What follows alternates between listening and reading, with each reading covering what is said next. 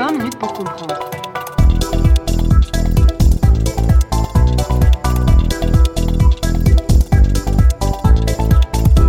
Le passé colonial de la Belgique. Bonjour à toutes et tous et bienvenue dans ce nouvel épisode de 20 minutes pour comprendre, le podcast qui vous aide à comprendre l'actualité internationale. Aujourd'hui, j'ai le plaisir de recevoir le professeur Tanguy de Wild, qui enseigne les relations internationales à l'Université catholique de Louvain et au Collège d'Europe. Wild, bonjour. Bonjour. Dans la foulée du mouvement Black Lives Matter, revigoré par la mort de George Floyd, un mouvement mondial a poussé les sociétés à reconsidérer leur propre passé. En Belgique, ces interrogations se sont ajoutées au 60e anniversaire de l'indépendance du Congo, donnant naissance à une polémique iconoclaste autour de la figure de Léopold II, second roi des Belges, qui a régné de 1865 à 1909. Un débat difficile, tendu et passionné portant sur la colonisation de l'actuelle République démocratique du Congo a donc émergé. Tentant d'y proposer une réponse, une commission vérité et réconciliation a donc été mise en place pour tenter de revenir sur ces étapes difficiles. L'épisode d'aujourd'hui entend remettre un peu d'ordre et étudier de façon dépassionnée la thématique du passé colonial de la Belgique. Alors comment pourrait-on dans un premier temps qualifier la personnalité de Léopold II On pourrait dire de Léopold II d'abord que c'est un héritier. C'est important parce qu'en fait, son père, Léopold Ier, avait pu décider ou non d'être roi. Alors, euh, Léopold II, quand il, naît, il est salué par des coups de canon en se disant voilà, le, régime va se perpétuer. Et donc, toute sa jeunesse, on lui a dit voilà, voilà ce que tu vas faire. Tu seras roi. Et puis, on lui a dit tu vas épouser un tel parce que c'est intéressant d'avoir des bonnes relations avec l'Autriche.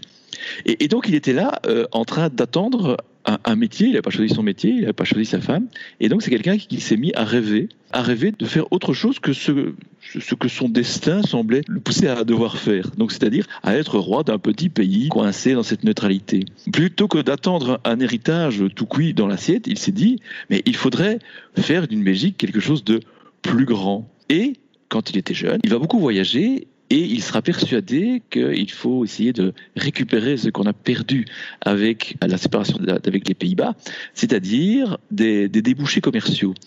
Euh, les Indes orientales euh, néerlandaises étaient un débouché commercial et euh, une colonie du royaume des Pays-Bas. La Belgique n'en avait pas je dirais, toute sa vie, il s'est dit, mais il faut faire en sorte que la Belgique soit plus belle, plus grande, et qu'elle puisse avoir, dans l'esprit de cette, de cette deuxième partie du 19e siècle, d'abord, il pensait à des débouchés commerciaux, il ne pensait pas spécialement à une colonie, il pensait à différents points sur le globe où, qui puissent assurer le, rayonnement économique et commercial euh, de la Belgique. Et puis vint alors, euh, grâce à Stanley, la possibilité de, l'insertion dans ce qui était encore une terra largement incognita au Congo. Et donc c'est à ce moment-là que, l'aventure du, Congo a commencé. À côté de cela, une fois qu'il est roi, va se dévouer entièrement à sa tâche en ayant finalement moins de pouvoir que son père. Parce que son père avait l'avantage, quand il monte sur le trône, d'avoir 40 ans, euh, d'avoir une expérience dans l'armée russe et, d'avoir un réseau monarchique qui est euh, très important à l'époque pour la diplomatie. Et donc son père, du côté de l'armée et du côté de la politique étrangère, avait beaucoup plus de pouvoir qu'une classe politique qui était en train de se mettre en place. Quand Léopold II monte sur le trône, c'est un roi constitutionnel qui connaît l'exacte étendue de ses prérogatives. Et précisément, quelles sont les prérogatives royales à cette époque? À l'époque de Léopold II, le roi règne mais ne gouverne pas, euh, comme on le dit déjà et comme on le dit encore aujourd'hui. Donc, c'est-à-dire qu'il a un pouvoir nominal dans la Constitution, mais que tout doit se faire avec l'aval et le contre-saint ministériel. Évidemment, au XIXe siècle, les rois entrent davantage en discussion, je dirais, qu'aujourd'hui avec euh, leurs ministres. Selon la formule du, constitutionnaliste britannique Begehot, le roi a la prérogative suivante. Il a le droit d'informer, d'être informé et de mettre en garde. Mais in fine, c'est toujours le gouvernement euh, qui décide. Et euh, par moment, il dit même au gouvernement, la décision, vous allez la prendre, je ne peux rien faire, mais je trouve que c'est une mauvaise décision. Ici, on parle évidemment de la politique intérieure ou de la politique de défense. Il faut savoir aussi que Léopold II a la volonté de fournir à la Belgique une armée suffisamment dissuasive pour assurer cette neutralité. Sur son lit de mort, quasiment, il signera la, loi qui instaura le service militaire personnel d'un fils par famille. En 1885 s'achève la conférence de Berlin, au terme de laquelle Léopold II obtient le contrôle sur le territoire du Congo. Outre les raisons commerciales que nous venons d'exposer, quelles sont les motivations qui animent le roi des Belges à se lancer dans cette aventure coloniale? Alors attention, le Congrès de Berlin n'octroie pas la souveraineté, reconnaît, hein, reconnaît la souveraineté euh, de Léopold II sur ce qu'on appelle d'abord l'État libre, puis l'État indépendant du Congo. Et donc c'est une construction tout à fait originale, puisque c'est un homme, un homme qui crée donc un nouvel État. Alors, pourquoi se résout-il finalement à passer du commercial au politique? Mais parce qu'il s'est rendu compte que ses ambitions dans le bassin du Congo ne pouvaient pas s'accomplir face au nationalisme naissant des autres puissances. En fait, dans cette deuxième partie du 19e siècle, pour différentes raisons, les États veulent se partager le gâteau africain. Pourquoi? Pour compenser la perte de l'Alsace-Lorraine euh, du côté de la France, parce qu'elle arrive trop tard sur le marché colonial en ce qui concerne, par exemple, l'Allemagne, pour asseoir des positions euh, qui sont déjà très importantes en ce qui concerne le Royaume-Uni, qui Royaume-Uni qui rêve d'avoir un empire qui va du, Cap au Caire et, et, qui puisse aussi réunir l'océan Atlantique et, et l'océan Indien. Et donc c'est au milieu de cette compétition-là que Léopold II arrive avec un projet qui d'abord est commercial. il comprend que pour s'affirmer, ça doit être un projet politique. Et quelle est la situation de ces territoires qui formeront donc le Congo avant de passer sous le contrôle de Léopold II C'est une construction coloniale et comme toute construction coloniale, elle est artificielle. C'est-à-dire que le dessin du territoire répond, disons, à une espèce de, de vaste enveloppe autour du, autour du grand bassin du fleuve Congo.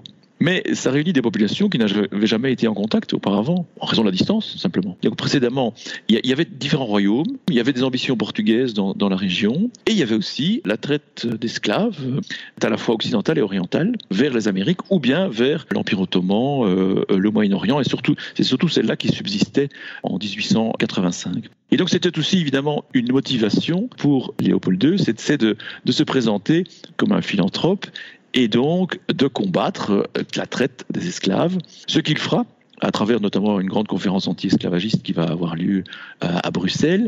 Euh, il y aura dans les années 1890 des campagnes, ce qu'on va appeler les campagnes arabes, donc des campagnes qui étaient menées par des officiers belges contre les marchands d'esclaves arabo-swahili, qu'on repoussera du côté aujourd'hui de ce qu'on appellerait la Tanzanie, même si finalement il y avait parfois une certaine connivence avec ces marchands d'esclaves. On les repoussera pour qu'ils aillent faire leur commerce ailleurs que dans l'État indépendant du Congo. Donc des populations qui avaient vécu, je dirais, avec leur structure à elles, mais qui subissaient depuis des années la, traite esclavagiste. Merci, et venons-en maintenant au cœur du sujet. Comment Léopold II va-t-il contrôler, gouverner ce territoire du Congo? Alors, tout au début, avec très peu d'hommes et avec très peu de succès.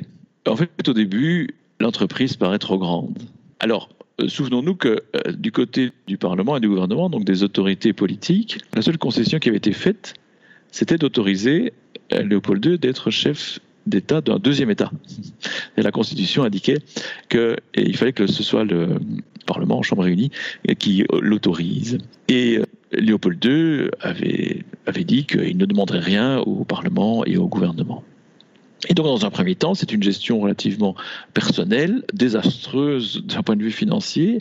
La, cassette personnelle du roi y passe euh, grandement. De plus en plus, l'aventure congolaise semble être ce que le gouvernement redoutait, c'est-à-dire euh, une entreprise risquée, très peu bénéficiaire. Et donc ça, c'est dans un premier temps. Donc, contraint à ce moment-là de se tourner quand même vers soit les financiers internationaux comme Rothschild, soit vers le Parlement pour avoir des prêts pour essayer de continuer à pouvoir diriger l'État indépendant du Congo, le, Parlement va lui octroyer un prêt dès lors que si l'aventure devenait catastrophique, ben finalement le Congo reviendrait en héritage euh, à la Belgique. Et puis le miracle arrive milieu des années 1890, euh, c'est le miracle du caoutchouc qui, joint avec le commerce de l'ivoire, va faire de l'entreprise congolaise une entreprise rentable. Et c'est le début de la polémique aussi parce que celui qui avait combattu la traite esclavagiste va, non pas lui, mais les, ses agents et, et, puis les entreprises, va finalement en arriver à rétablir une forme de travail forcé. Alors le roi est relativement mal informé de, des exactions qui vont avoir lieu à travers ce, travail forcé. Au départ, il en est même furieux puisqu'il se dit que ça, donne une mauvaise réputation à l'État indépendant du Congo. Et donc, il n'a pas intérêt à, à, ce que sa main-d'œuvre soit maltraitée, il n'a pas intérêt à ce que euh, son œuvre soit contestée par les puissances internationales. Mais de fil en aiguille, il en arrivera à croire que cette campagne internationale est menée contre lui par, les puissances. Il mettra sur pied alors des, commissions d'enquête, donc il le fera lui-même, des commissions d'enquête belges et internationales, qui en arriveront à la conclusion qu'il y a effectivement euh, des exactions qui sont menées à l'égard de la population indigène, qui doit donc récolter du caoutchouc comme un pot. Et donc, la solution finale sera la reprise du Congo par la Belgique, où il a fallu convaincre progressivement l'ensemble de la classe politique. Les derniers à basculer, ce seront les, socialistes. Il y aura une scission entre Émile van der Velde, qui est favorable à la reprise de l'État indépendant du Congo, puisque lui-même est allé sur place. Il est allé sur place, il a pu s'assurer de, la nécessité de réformes pour mettre fin aux abus, et aussi, en bon socialiste pragmatique, il voit l'intérêt qu'il peut y avoir pour les socialistes à, à s'associer notamment à Albert Hayes pour l'exploitation du Congo, qui se fasse comme le dira Emile van der Velde, on est en 1900, oui, 1909 quand il le pense, et qu'il écrit, ça, nous donne la, mentalité de l'époque, il dira la colonisation est inévitable tant qu'il y aura des peuples barbares et des peuples civilisés. Donc je vous rappelle, c'est Emile van der Velde, le grand patron des socialistes belges de l'époque, qui dit ça. Et en même temps, il dit oui, mais il faut une colonisation qui ne se fasse pas que au profit de la métropole, mais aussi au profit des indigènes sur place. Merci beaucoup. Au début du XXe siècle, le Congo passe donc directement sous le contrôle de l'État belge à la mort du roi Léopold II. Comment se passera cette seconde phase de l'histoire de la colonisation du pays?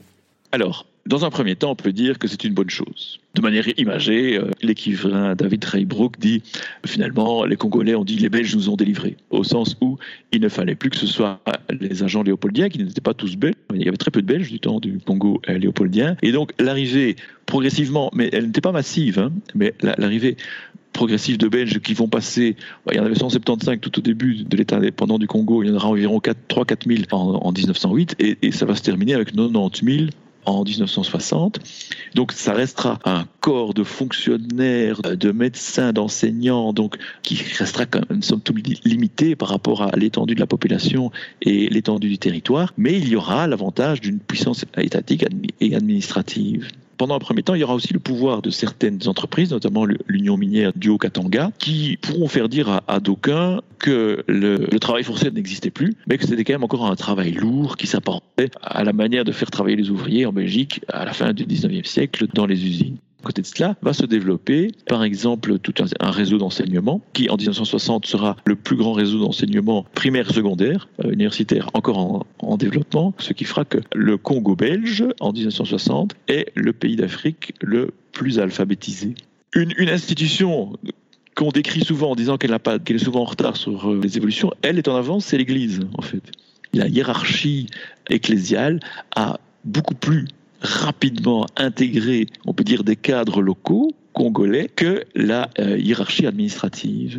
En ce qui concerne l'université dont je suis professeur, l'université de Louvain, en 1954, elle va créer une université qui s'appellera Lovanium. L'université de Liège va elle créer l'université de Lumumbashi. Mais évidemment, le, grand défaut de, l'ensemble, c'est de croire que un pays qui est relativement bien développé, et il, est, il est vraiment de manière très intense entre 1950 et 1960, peut satisfaire une population sans, sans lui donner un partage du pouvoir. Ce qui fait que dans la dernière décennie de la colonisation, dans les années 50, on commence à avoir des réflexions aussi bien chez les Belges que chez les Congolais qu'on appelle à l'époque les Congolais évolués, c'est-à-dire qu'ils commencent à faire des études parfois en Belgique et donc il y a à la fois ce qu'on va appeler une conscience africaine qui pense à l'émancipation, mais il y aura le fameux plan de 30 ans en 1955 du syndicaliste belge chrétien Jeff Van Bilzen, qui sera un futur fonctionnaire de la coopération développement par la suite, et qui lui prévoit un plan d'émancipation de 30 ans pour mener à l'indépendance entre 55 et 1985. À l'époque, ces révolutionnaires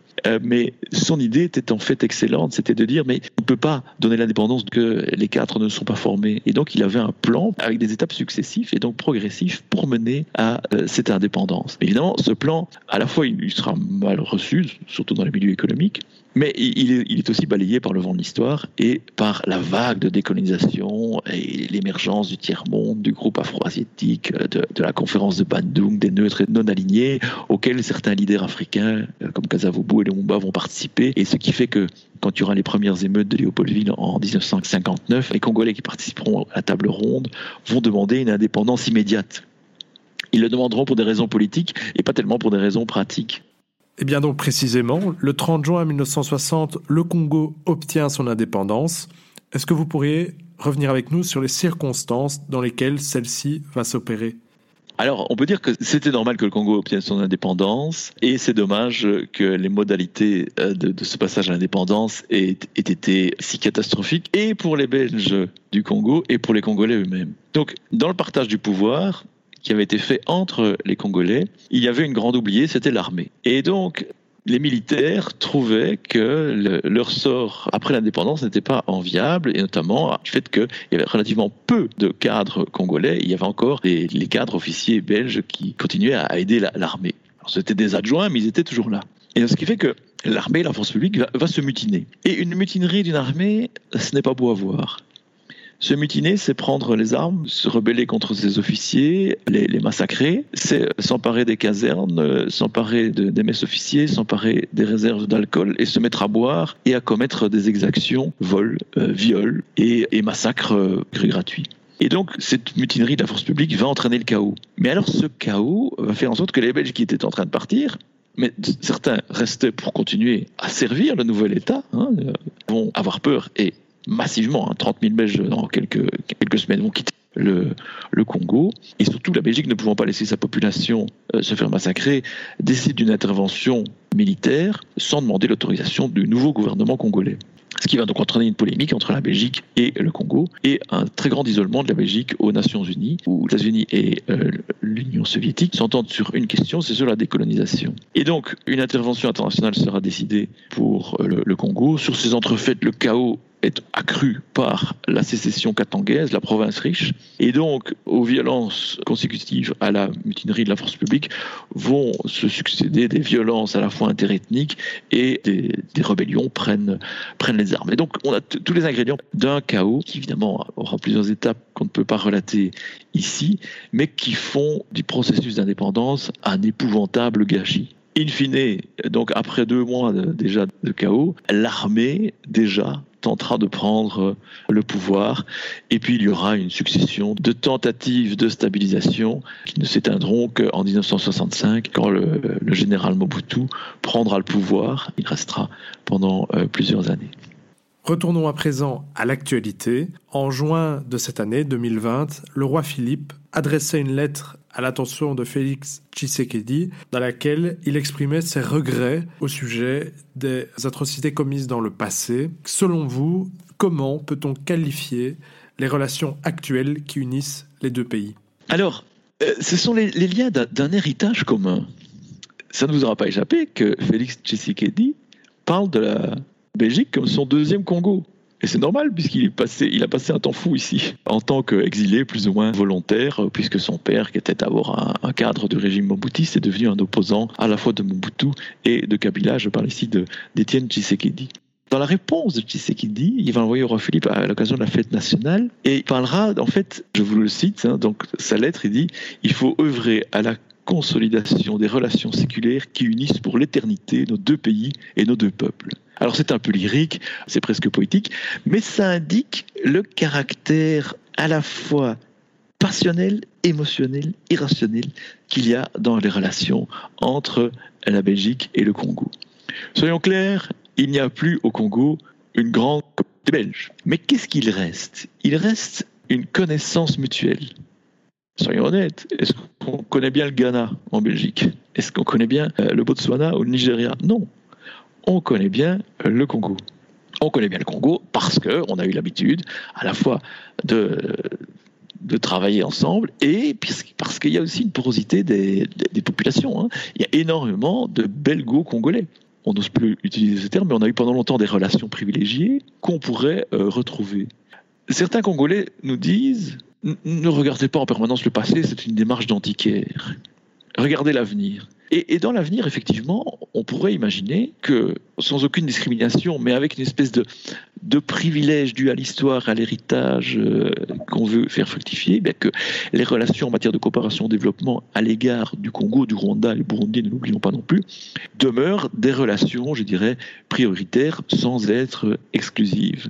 Et c'est comme ça qu'on peut assurer, en quelque sorte, la part d'héritage. Comme tout héritage, il faut l'analyser. Hein. il, faut, il faut accepter l'héritage sous bénéfice euh, d'un inventaire. Et euh, c'est pour ça que je trouve que c'était une excellente idée de la part du président de la Chambre à l'époque, Patrick De De mettre sur pied une commission vérité réconciliation, mais qui ne s'appelle plus comme cela malheureusement, mais, mais qui pour moi avait, avait tout son sens. Parce que vérité, oui, c'est vérité, c'est mettre fin à tous les fantasmes tous les fantasmes sur Léopold II, sur le Congo, euh, et, ils sont nombreux.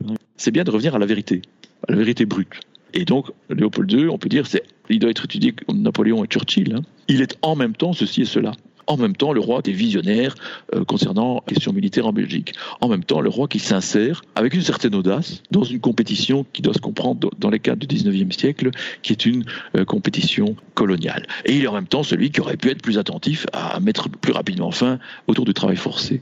Le rapport à l'histoire ne doit pas être un rapport manichéen. Ça, doit être un rapport de compréhension de toute la complexité du personnage restitué dans l'époque. Si on ne comprend pas que Léopold II arrive dans un État libéral bourgeois où il n'y a pas de suffrage universel tel qu'on l'entend aujourd'hui, et encore moins pour les femmes par exemple, eh, on ne comprend pas cette époque-là.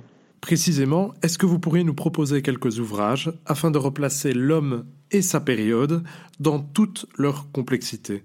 Alors évidemment, j'en ai beaucoup, mais comme toujours, il faut faire des choix.